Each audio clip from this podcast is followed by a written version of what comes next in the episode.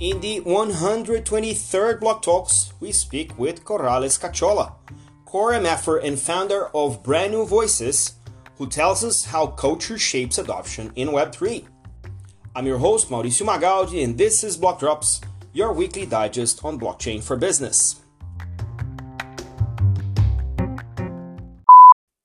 These news are not a form of endorsement, sponsorship, or encouragement for consumption and are meant for educational purposes only.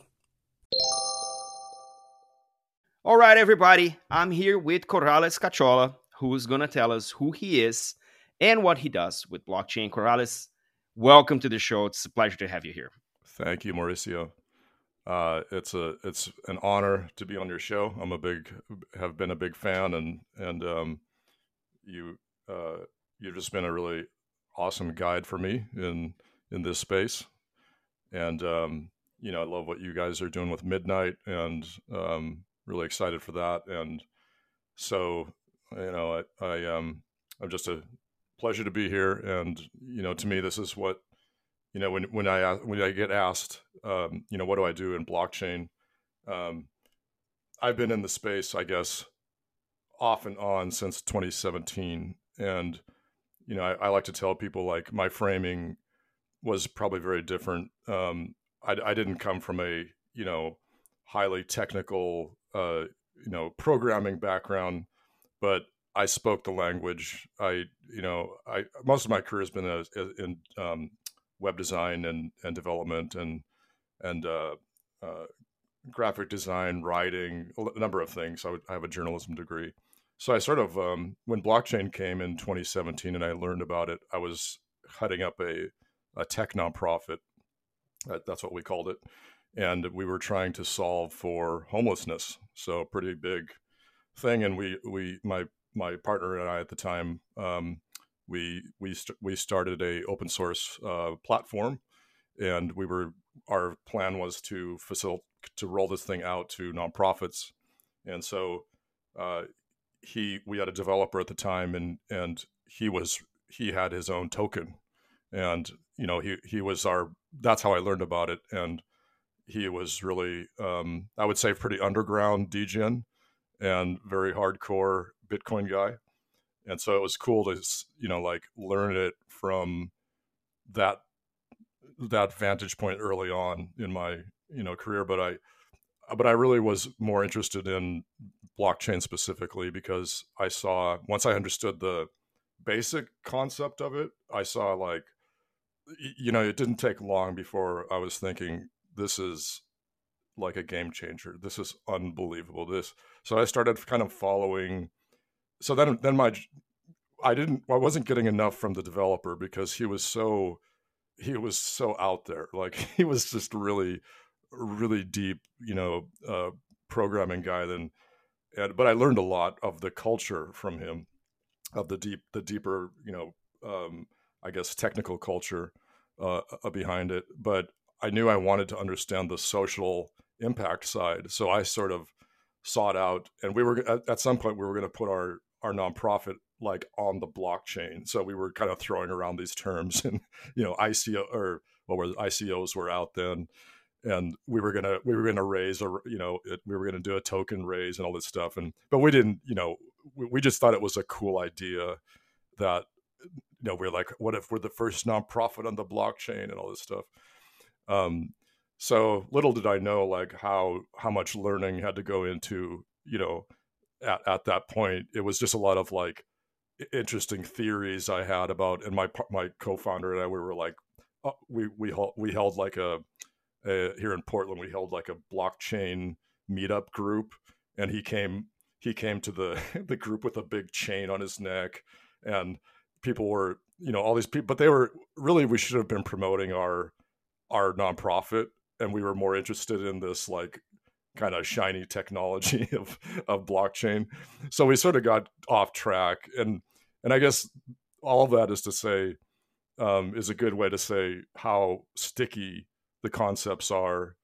And i mean you could call it shiny object but really it's such a massive like shift in you know understanding of what the future could be and what um, you know what is possible and I think that's why it was so fascinating to me right away. Um, and I didn't really even understand it because I'm like, I don't really know that much about this thing, but why am I?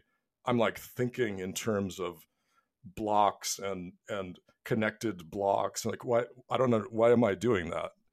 So, so anyway, that that kind of leads me to now, and that um, I I did a I also do um, small bank community bank marketing on the side, so I hang out with a lot of like banker types. Um, I don't promote that on my feed a lot, but that's what I do um, I've been doing that for many years. So I learn a lot from those guys about, you know, which is why I appreciate your um, your take on on the tradfi take because that's how they talk. Um, but they're definitely, you know, looking at they've been looking at all this stuff. They just don't.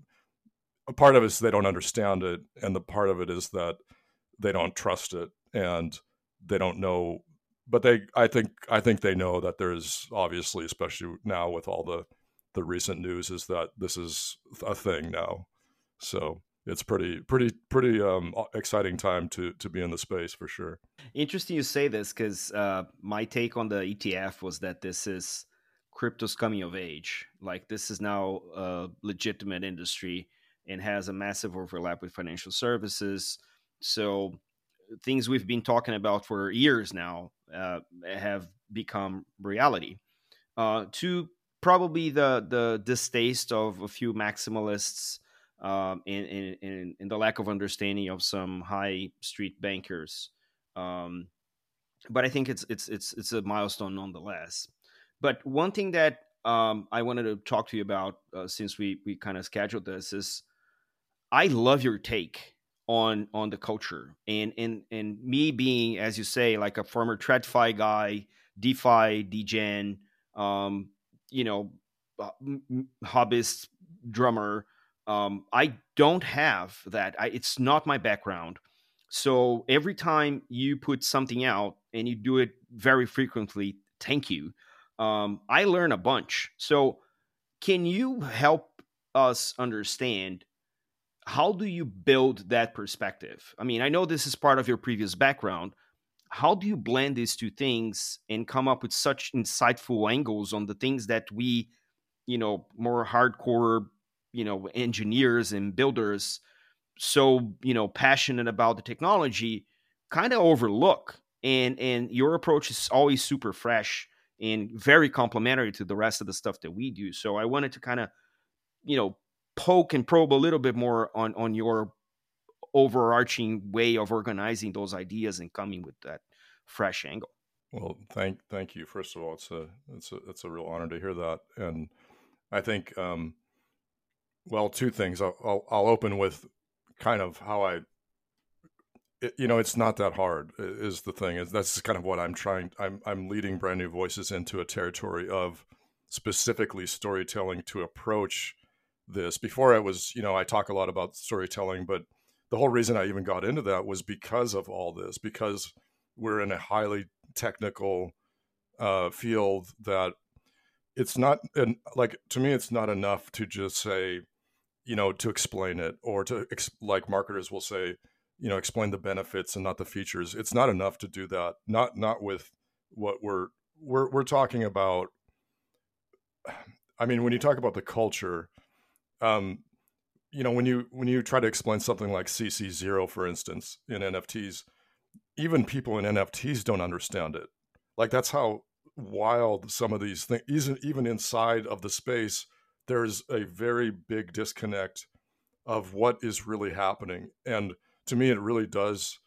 Um, you know, um, you know, Bruno and I have, uh, you know, talked a lot about the cult. We talk a lot about the culture, and that really is the underpinning because to me you know it starts you have to start with storytelling to understand how to shape the technology because you, if you look at like you know the emergence of the bitcoin white paper you know what we have to not just understand the techno the techno technology and the vision behind it but at what time period did it arrive? And most people will say oh yeah that was during the crash of 08 so, okay, that makes sense.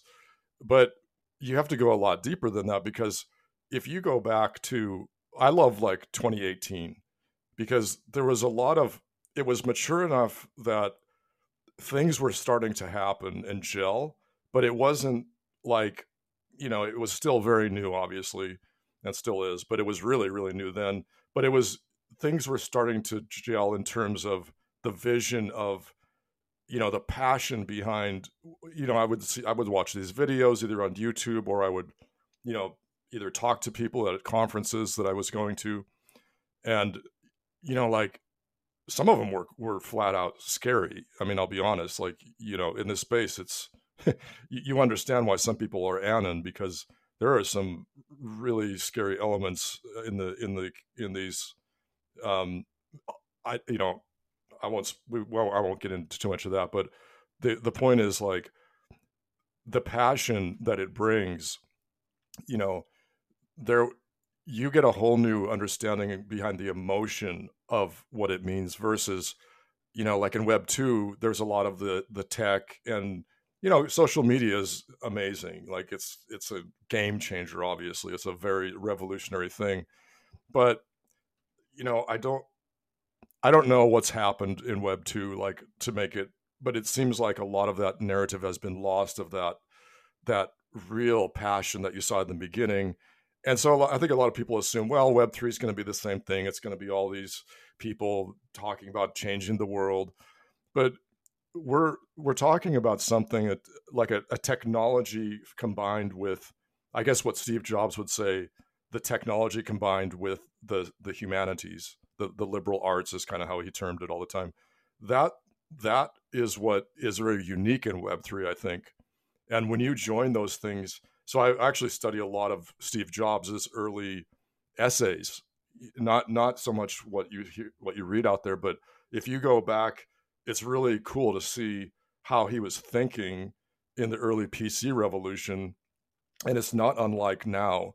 But he was very there were just there were not many people like him that were that were like i'm hanging out with the hippies and i'm hanging out with the tech geeks. Uh, you know i'm sort of technical. I'm i'm technical enough but i can bridge these two, two together. And out and and so that that outlook on the humanity and the tech combined essentially formed the early you know pc revolution. And i don't think a lot of people understand that that he almost like he almost single-handedly did it him and Woz but but he was in particular so bullish that you know he would he in his early essays he talked about um, that the, these these devices you know like like computers PCs were not just things to use and they weren't even just for the I think a lot of people misunderstand the design around it. Oh it's a it's good design. Well you have to understand where that comes from. That that vision is about his view of the universe, the expansive universe that they he would say things like, you know, when you understand how something works, you understand the universe. You can shape reality. And and that's a really amazing like it takes the humanities and and, and the tech to a love of both to have that view and that's how you come up with these unique points of view and I so I that's I would say that's how uh, that's who I aspire. Not you know Jobs is a controversial figure himself, and there's other people, but that are that are very influential on me. But I guess what I'm saying is that when you start to really adopt it as your own part of your own being, the technology, you have a whole, you have way more. You're more you're more you're more empowered to be innovative in the space and have a completely like different point of view. I mean, we're still talking about the technology at the end of the day. It's still the same blockchain, the, the smart contract, but there's things. So when you start looking at it, you start to do things like say, you see it all over the place now. So you could be walking in a subway system, and I actually heard this analogy from Polkadot, um, which I had put in my newsletter recently. Um, uh, I think it was was it last year about when they were when the the token was they were downplaying the token and up they were up playing the technology behind it the apps and so forth the the software. And a lot of people were so this is the pro, this is what this is the power in this. Even with these analogies they they they made it analogous to a subway system that you go down to the New York subway system and you know what what happens down there? You you get on a train and you get you get a, you get off a stop and that's your bit that's your bitcoin stop. Oh i got to get off at the ethereum stop. You know the you know the the midnight stop. I'm the midnight guy with my lunchbox. So now you start going deeper into this this analogy and, and start imagining what it's like. What's in my lunchbox? What do i have in there? A sandwich um, these these are the interesting parts because these are your own take on what the space could be. Or let's let's lose um, architecture. Let's combine like i like to combine things like architecture with these things or art or whatever. So what happens in the look at look at the amazing architecture in a subway system around the world right? Now imagine now now map that onto web 3 in, in that mapping and uh, on onto that Polkadot analogy now you're starting to to to um, layer on really amazing hum, human qualities to the technology analogy. And so now it's not just going to work. You are living. You you might get a sandwich down there. There might be a guy playing guitar and you give him some money.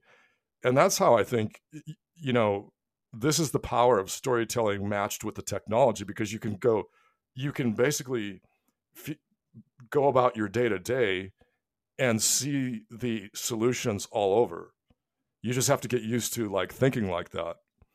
Um, and so that's yeah that that's how i look at it. And that's how i'm able to come up with a lot of content because I, i've gotten so used to practicing that. And now i want to elevate that for other people and you know work with um, especially emerging markets like Latin America.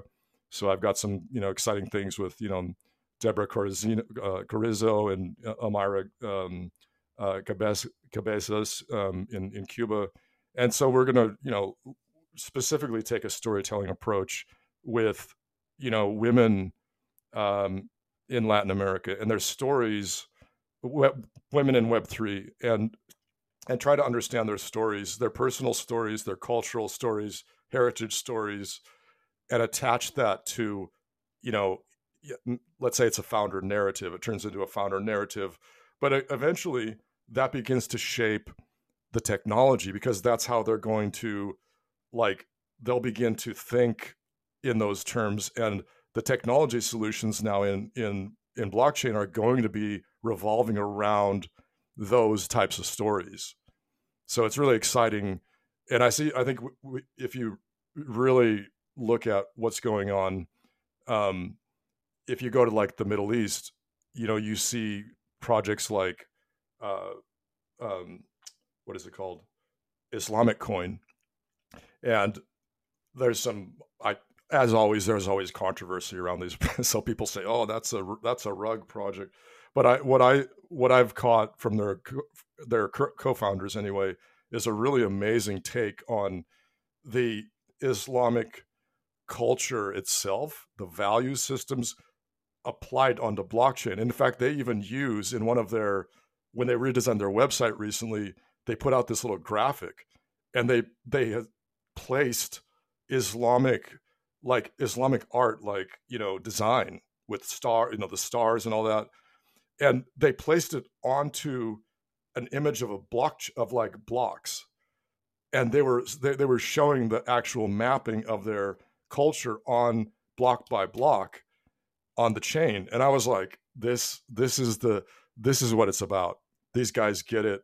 Like i whether they're a rug or not i don't it doesn't matter. The, the, the point is that it's happening. And i think we're going to see it in you know japan. If you look at in japan they're very bullish, um, at least at the government level, on on Web three.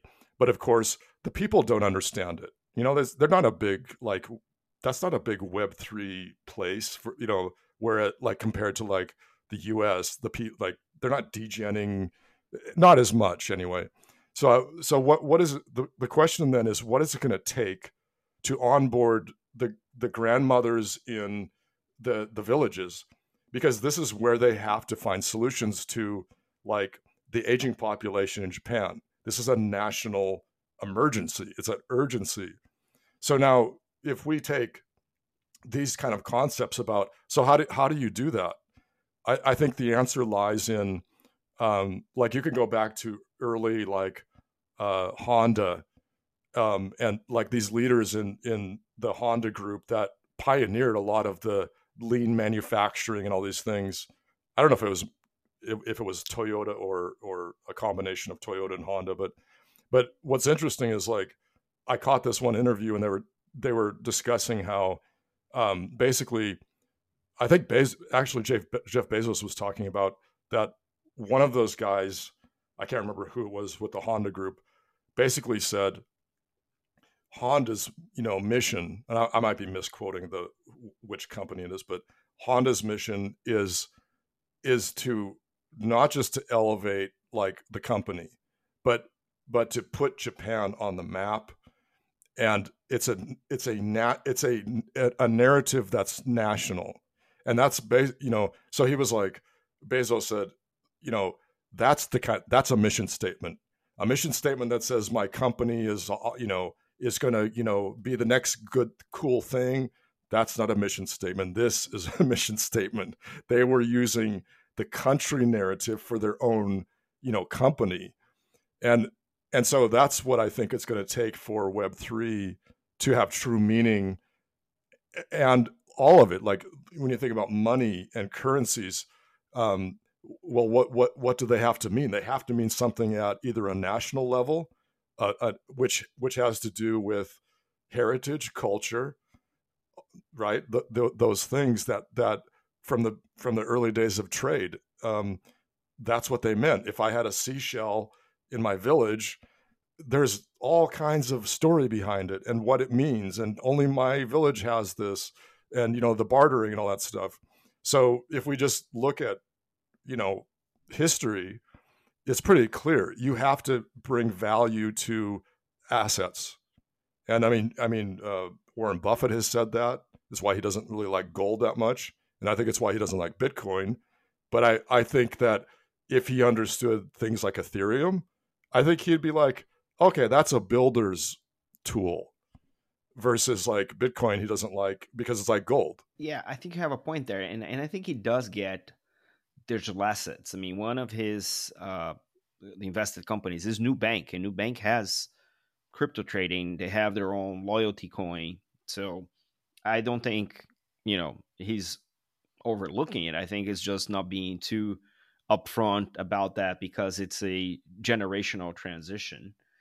Interesting you say this because as you were saying about the story behind currency and assets, I recall this from my hometown in Brazil. There was this family and the patriarch died and and he was very like poor. He lived in a in a um, like very simple house, no fuss, uh, just you know no pavement, just like beaten up dirt, and had like a couple chickens. You know, it's just very very simple life. And when they went to the house to you know you know clean up the house and see you know what they found a suitcase, and in that suitcase he had millions in stocks that were uh, bearing paper from that era. And when they presented that in the bank, there were like 40 decades, four decades of dividends that were uncollected. And not only these stocks were worth a ton of money themselves, but there was unclaimed dividends that the family could now access. This was like game changing. And then people recall that grandpa used to keep the, the suitcase and when he moved houses he would be very careful. And when he traveled he traveled with the suitcase. He wouldn't let people touch. Like there was all this mystery around and culture around the the, the, the suitcase. And in the end his ignorance was as such that the, he knew it was valuable and just but he couldn't get rid of it but he also couldn't execute on it um, so I, I find this story so incredible, and it speaks to how we see the money. It speaks how we see um, assets and and also technology. Because in in the end, stocks for for them, you know, forty years back, it was a piece of technology that he didn't understand, and nobody knows how um, he um, got those papers if it was you know product of uh, uh, robbery or if he earned from working or if he bought it. There was no actual record of him ever coming up to those but there was always the the the lure of the suitcase. And and i think one of the angles that you approach uh, crypto and web3 in general they are they are kind of highlighting that the humanity behind or in front of the technology and and, and obviously the, the the narratives that can accompany the use of that technology. It's also how we think about product right? Uh, uh, be, being you know now midnight's had a product my conversation with potential partners as we look to you know ancillary components to a blockchain like oracles and wallets and bridges and, and dapps and, and other stuff my conversation to them is how can i build the best blockchain for you to come and build on it?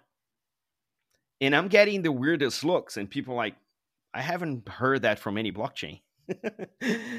Because maybe the blockchain that we're building because we have the privilege of being a fourth generation blockchain we have the space to do that better well differently and, and and engage with the people that we want building on it in ways that they didn't have access before because nobody thought of that. This was early early years of blockchain and we can now do some of that stuff. Um, so and it's very much inspired also by you know what i learned from you and, and and the likes of you that are touching the the human aspect of of the blockchain culture or the, the web3 culture. Now one of the things that i i feel kind of obligated to talk about is your pfp i know that there was a lot of drama on linkedin because linkedin didn't understand pfps for a long time i don't maybe they don't still don't um, can you tell me a little bit how how was your how's what's your lore on the MFs? What attracted you to the project? How that became associated with you? And just you know, for this is not a video podcast, so this is an audio podcast. He looks nothing like that MF that is his PFP. Okay, if you're listening to this, he's a very you know human being. So, what what's that story? I want to know a little bit more about that. Well, it's an awesome question. I love this question because I, you know, um, Sartoshi, the the creator of MFers, recently gifted me an MFer, and uh, at Christmas. So I didn't even know he like this is how this guy is. Like he just randomly gives these things to people in the community. Like, and someone told me about it. He's like, "Did you know you I just saw the transaction, like your name is on it. And I was, so I, I, I DM'd him and I said, um, I'm just totally honored. Uh, and I didn't go out there and promote it, you know, like a lot of you know, a lot of people like Sartoshi just give me an MF for. Um, I just didn't feel like that was the thing to do. I want I I just DM'd him and and I I thanked him and I I said, you know, what I said to him was, thank you for showing what the vision of web of NFTs will become and and what it what this is beyond blockchain. So thank you. And he said, um, in, in, his classic, you know, Sartoshi way, he says he said back to me, um, well, and I said I'm going to keep this forever. And he and then he wrote back and he said, well, sell it. Do, MFers do what they want, and the, that and do what you want with it. So no heart. If you sell it at some point, whatever. So that's that's classic Sartoshi, and I, I think what that why I talked about I, I wanted to bring that up is because that project in particular, um, other you know CC zero and you know is the thing, but but that project in particular because of Sartoshi and what the culture of the MFers has been since the beginning, which I was an early part of. Um, you know, we we really the the core. I wasn't a member of the core team. There's no real team anyway. It's like I was just a member of the core group, I guess.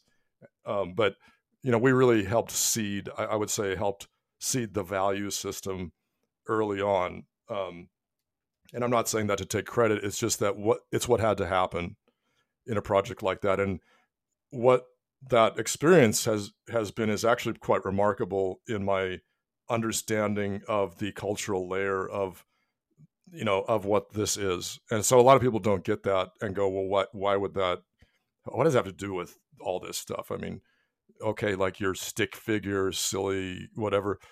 Um, it's a lot of things it's a lot of the things I, I talk about the combination of the humanities which is the art. The story the story of the mf'er is interesting. What is he looking at? He or she or what the, the, the this this the stick figure what are they looking at? No one knows. No one knows. So it's it's it's a it's one of the most powerful storytelling nfts i would say because it uh, you know in storytelling there's this concept called um, opening a, a, a curiosity gap. And this is what ultimately keeps people you know page after page and reading to the end or watching the program chapter one chapter two etc that's what this thing does because it's left up to the explanation of the viewer and the buyer can make basically make up any story they want. Well, what, what is this? What's going on here? To me, this we know we talk about lore a lot in in Web three, um, but this is and, and it's true it's lore, but I think the better framing um, is really mythology. This is very powerful because mythology, you know, if you think about um, mythology, there's no one knows where these originated. It's, it's like a meme.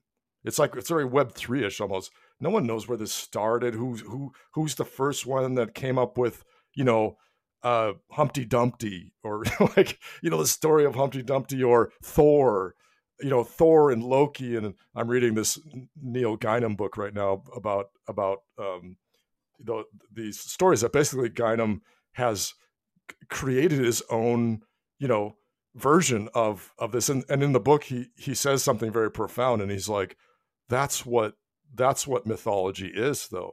It's it's meant to be taken like it's a kind of like a foundational building block, kind of like blockchain, I would say. Now you take that and you can shape it. You can make your own version of that story. You have foundationals that are can't be argued. Oddly enough, like even though it's a, a free story to tell, you can't go too crazy with it, right? You have to. Maybe those are protocols. maybe you could call these protocols unofficial protocols of the story. And now you, you know, he's like, that's what the beauty and the power of mythology is, is that it gives people a version of a world that they you know they couldn't figure this out. They couldn't figure out why is the heaven and the earth there? Why what is the clouds? So they created a story and and obviously these can be used for good and bad. They have been since the beginning of time. Uh, tyrants use them for horrible things mythology and all that but it, it's it, we are storytelling animals at our core. It's how we think. It's how we act. So it, it's not.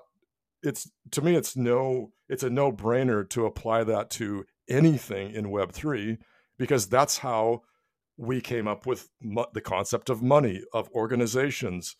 Uh, why why why do we go to a place to work every day? A lot of us, and we sit in an office for eight hours a day. It's a story. Why why do we organize like that? it like it's because there was a story attached. Well, guess what? COVID came along and is like, well, new story. You can all stay home. Oh, wait a minute. That's not the story. Yes, it is. But I no no no. See, that's that's the power of shaping realities. So a lot of people are still completely puzzled. Why don't we go back to work? Why isn't the world going back to normal? Because they've bought in. That's the story that's been told basically until COVID came along and was like, globally, you're done. New story, new chapter. Un- surprise, shocker, and and we had to grapple with this. Now we're creating new stories. Web three, you know, really started to NFTs really started to take off during the pandemic. Um, on on the back of things like, um, uh, what is it? The the meme stock uh, thing, uh, GameStop, so GameStop started that. I think it kicked off that that sort of um, I would say the culture of of NFTs actually, and then it attached itself very quickly to crypto and NFT the tokens, and suddenly, you know, you've got the NFT revolution happening in you know 2020. So I don't think that's like these things are all very connected to me. They're not they're not apart. They're they're one tapestry, and it's part of how we shape society and shape technologies that serve these stories. I love that. You know, I hear you say these things, and as as I dig into more of the stuff that you write and the things that you refer to uh, in your in your material, it speaks to an ambition that I have for blockchain in general, which is to just freaking disappear. There is this one meme uh, from The Simpsons, is Homer backing into a bush, and he and he disappears. That is my favorite meme of all time because that's what happens when technology works. It just fades into the background and you have no idea that it's there, but you know, all that you do is enabled by that thing. And although I've been in this space for 10 years, I've been doing the show for four years.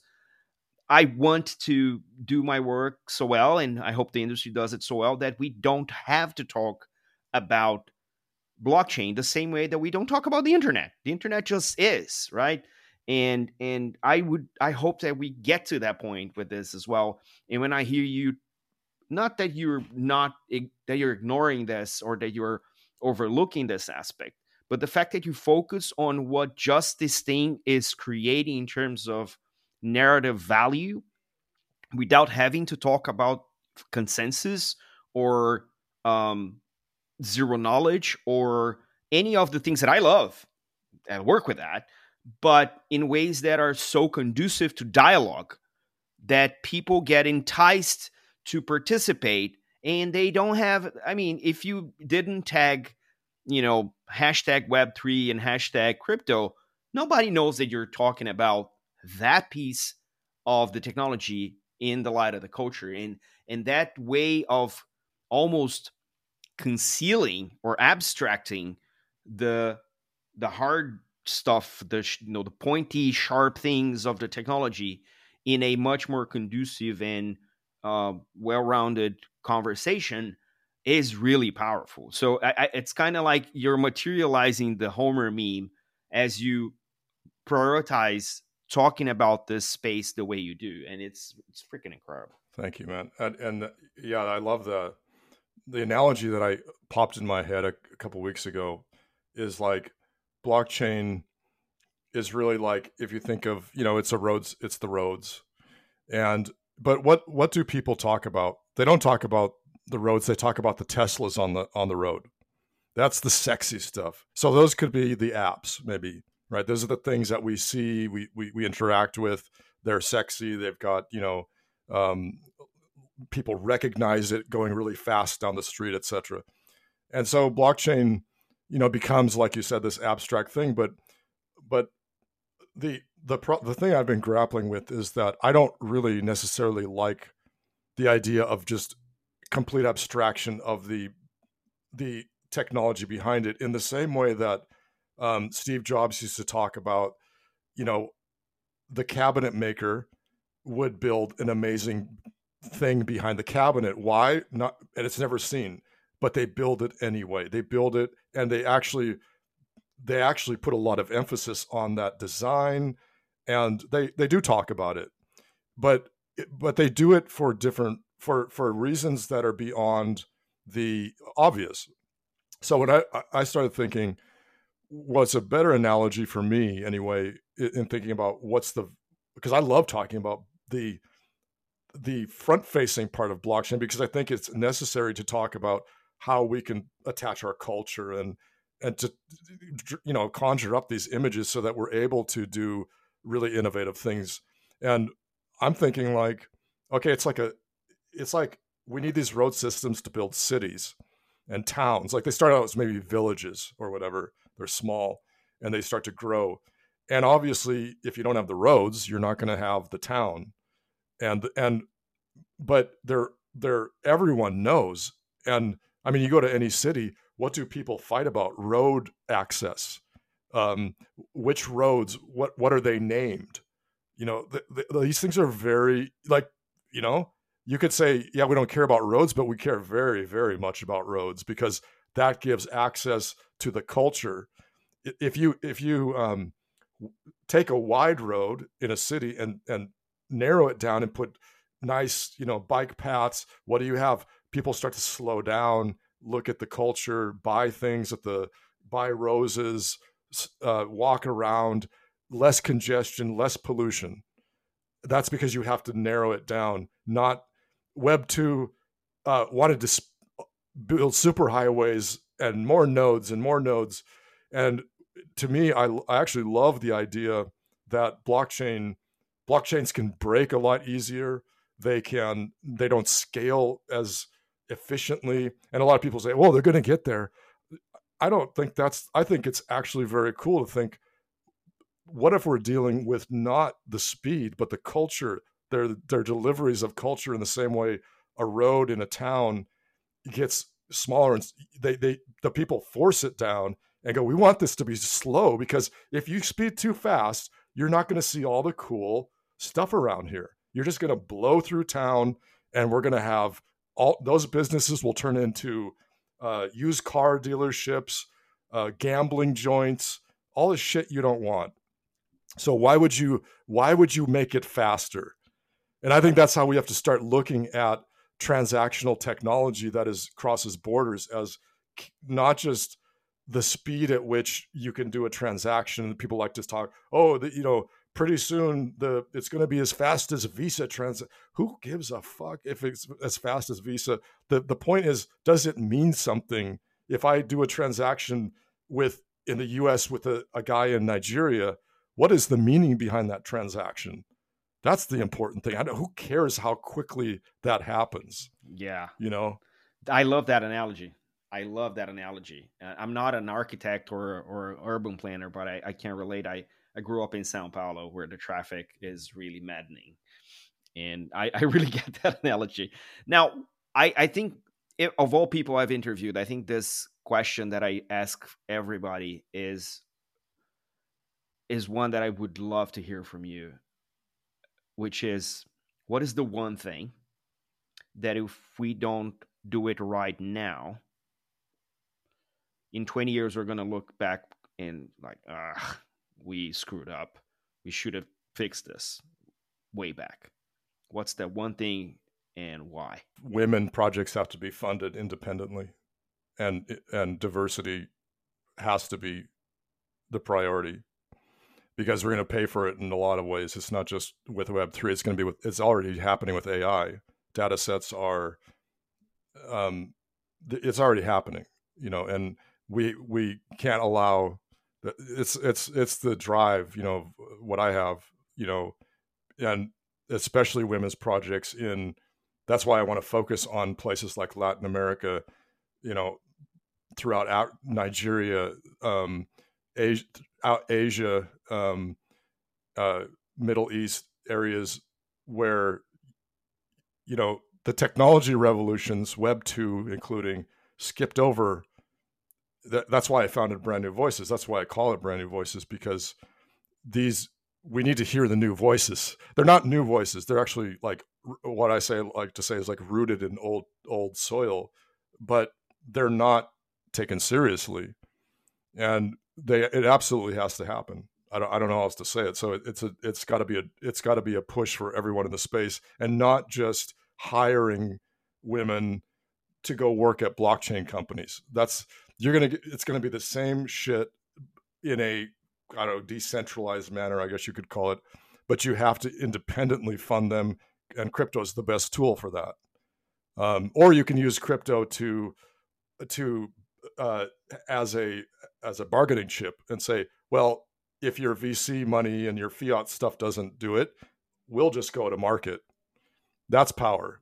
That that is the ultimate power. That's what that's what crypto I believe is actually for is to use as not a not necessarily replacement, but a bargaining chip against other forms of currencies.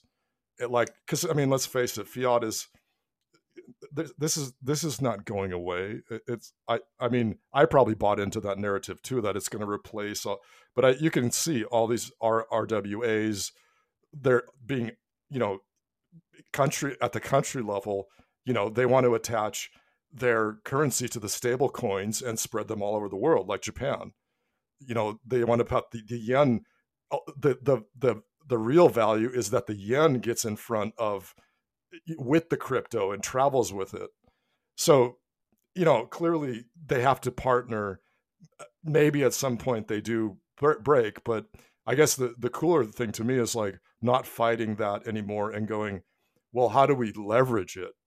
How do, so if you if you go out on market and say if you don't if I don't get the VC funding, then I'll go to crypto, or I'll get a combination. Either way, I'm going to get what I want. Now that that is power. No, I fully agree. And and the the the era of the possibilities is is now here. Now, um, we're approaching the end of our time, and I could go on with you like for you know another hour at least. But how do people get a hold of you? I mean, how how do they connect? I mean, I know you're active both on Twitter, on LinkedIn. Um, you know, is is there is there a um, Corrales book coming? What's what's what's next? So how how do they keep tabs on you? Just go to brandnewvoices.co.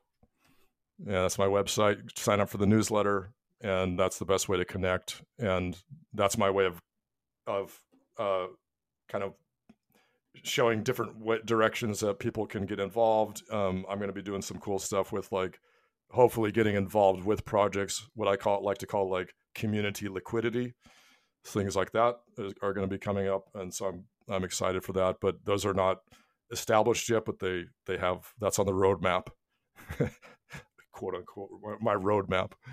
Yeah, and when you do, just let us know. We'll we'll we'll talk about it on the show. And uh, yeah, man. And again, thanks so much for taking the time. I love you know your approach. I told you this a thousand times, and I'll continue to tell you that. And keep doing what you're doing because we need this. We need that angle we need that freshness and we need that degree of reality and, and, and empowerment. So, man, thanks so much. The doors, again, always open. And uh, yeah, hope to see you next time.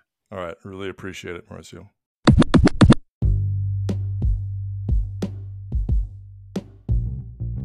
Catch us online. We're on Instagram at Blockdrops Podcast, on Twitter at Blockdrops Pod or Zerox Mauricio. We're on Lens at blockdrops.lens we have a newsletter on LinkedIn. Write to us at blockdropspodcast at gmail.com and you can listen to the Block Drops podcast at Spotify, iColab, Faberbun Tech, and all of the other major streaming platforms.